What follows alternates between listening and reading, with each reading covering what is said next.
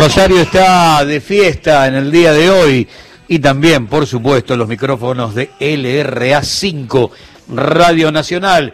Compañeros, ¿cómo va? Muy buenos días, ¿cómo anda eso? Allá en la, en la ciudad de Buenos Aires, en Radio Nacional LRA1, y estamos conectando en este momento en duplex LRA1 con LRA5, Radio Nacional Buenos Aires con Radio Nacional Rosario, Sí. porque se están prendiendo estos últimos minutitos del festejo de Rosario, justamente con la entrevista con vos, con Lito Nevia, así que bueno, una manera de nacionalizar a Rosario Y también, te ¿no? prometo algo, Lito, te lo prometo que no te voy a pedir la balsa, te lo juro, te lo juro, la última vez, al- porque al único que le dijiste que sí, eh, y yo fui testigo porque estaba en el estudio, fue a Gerardo Rocín, con la última vez que estuvimos ahí en la Peña de Morfi, este, y dijiste que sí, pero yo te No, prometo, no, nada, que- es un chiste. que cuando toco desde hace bastante tiempo, Sí.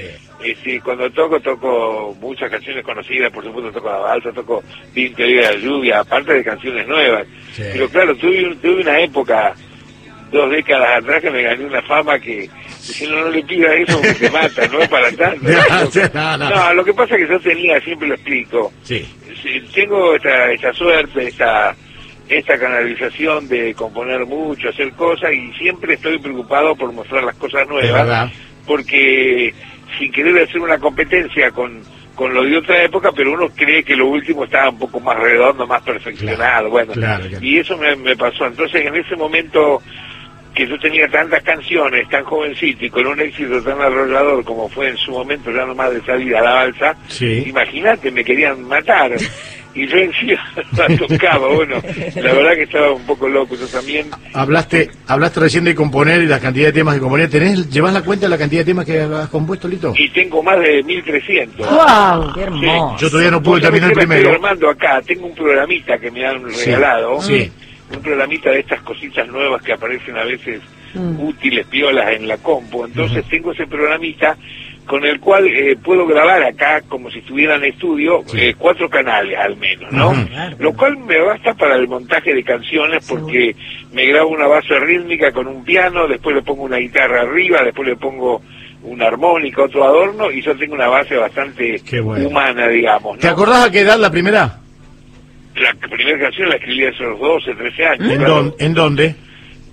Bueno, en la pensión donde vivíamos, Maipú 956. A eso- Maipú a eso- 956, a eso quería ¿cómo te llegar. acordás? A eso quería Claro, llegar. claro, claro, claro. A eso quería llegar. Te ¿Vivías quería en una pensión con quién, Lito? Con mi papá y mi mamá. En una pensión. Siempre vivimos en una pieza, en una pensión, hasta que me fui para Buenos Aires y después tuvimos la suerte de, de que nos fuera bien y ahí Ajá. entonces los traje a ir para Buenos Aires, le compré un departamento y ¿A qué, edad, ¿A qué edad te fuiste?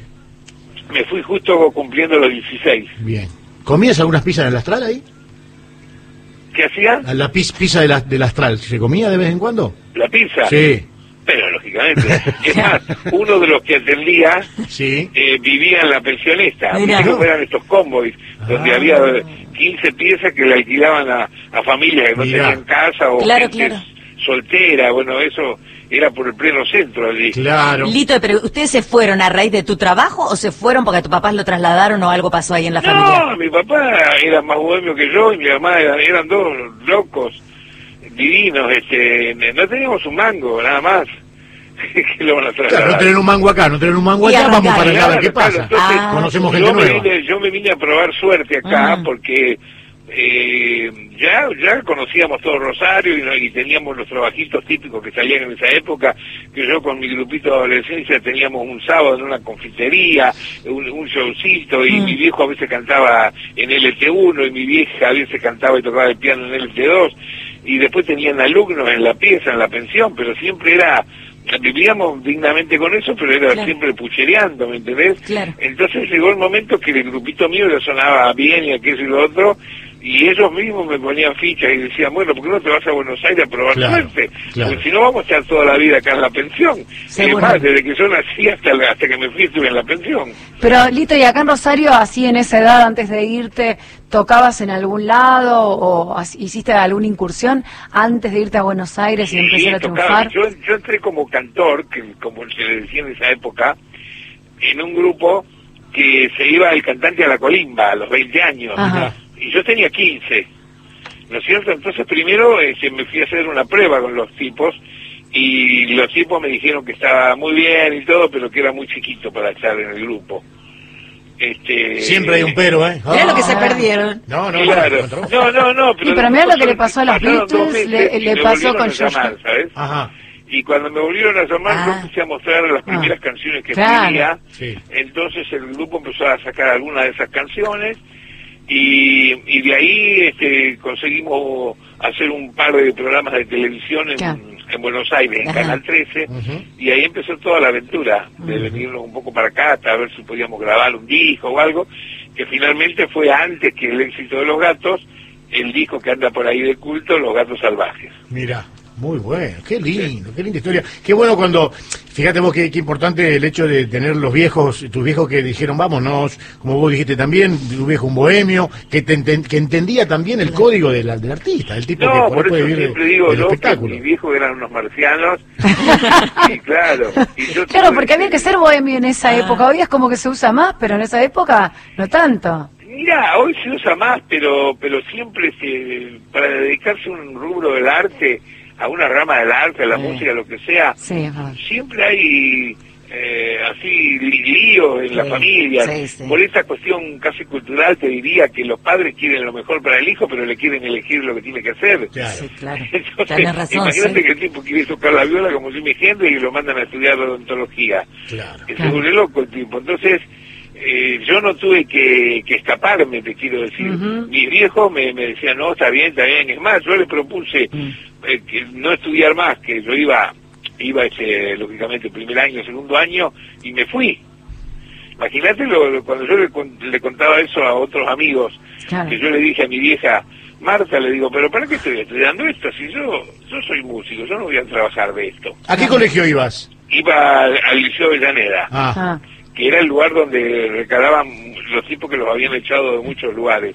¿en calle Córdoba estaba? ¿En calle Córdoba estaba?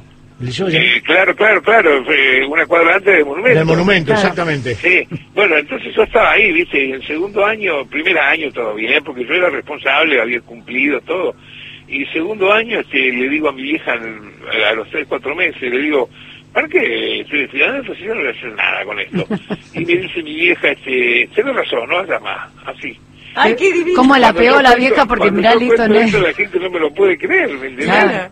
Lito, vos sabés que hace poco vi una versión que hiciste de Estamos en el festejo especial por el Día de la Ciudad de Rosario aquí en Radio Nacional Rosario y les recordamos que estamos saliendo en duplex para, para LRA1, para Buenos. Aires y estamos hablando con Lito Nevia y te escuchaba una versión nueva de eh, la, canción, la canción de Lalo de los Santos, de la canción de Rosario que hicieron con varios músicos. Ah, qué lindo que está eso, sí. Muy buena versión. Eso es una, una realización que hizo Fabián Gallardo Sí. Y que nos invitó a cada uno a la partecita como lo ves ahí filmado. Es muy emotivo, la verdad que es divino. Sí, Rosario siempre muy presente en tu vida, ¿eh? Sí, ¿qué te parece? Porque es la base, la formación y, y después, bueno, nada. eh, lo que pasa es que ahora voy siempre a tocar, pero siempre me encuentro los mismos amigos de la primera época y, y las mismas, los mismos recuerdos y nostalgias, claro. Pero repasás qué lugares, digamos, venís a un show, tocas, te quedás esa noche, al otro día te levantas, Mira, ¿dónde vas? en realidad siempre por el centro, jeteando por las librerías de cosas usadas y canje, porque soy loco por eso, Sí. por comprar discos eh, raros o libros raros, y, y en ese sentido Rosario es, eh, es una cuna de eso, ¿viste? Hay Claro. otros lugares en, en el interior de nuestro país, lo que viajó tanto, que no encontrás ni, ni una revista para Torucito, ¿entendés? Pasaste en por calle- Rosario, en Rosario cada cuadra hay alguien que ya tiene 10 Sí. libros, 100 libros, Sí. está bueno eso. Lito, ¿pasaste por calle Maipú al 900 a ver qué hay ahora donde estaba esa pensión? Sí, pero vos sabés una cosa, que nunca me he animado a entrar. ¿Por qué?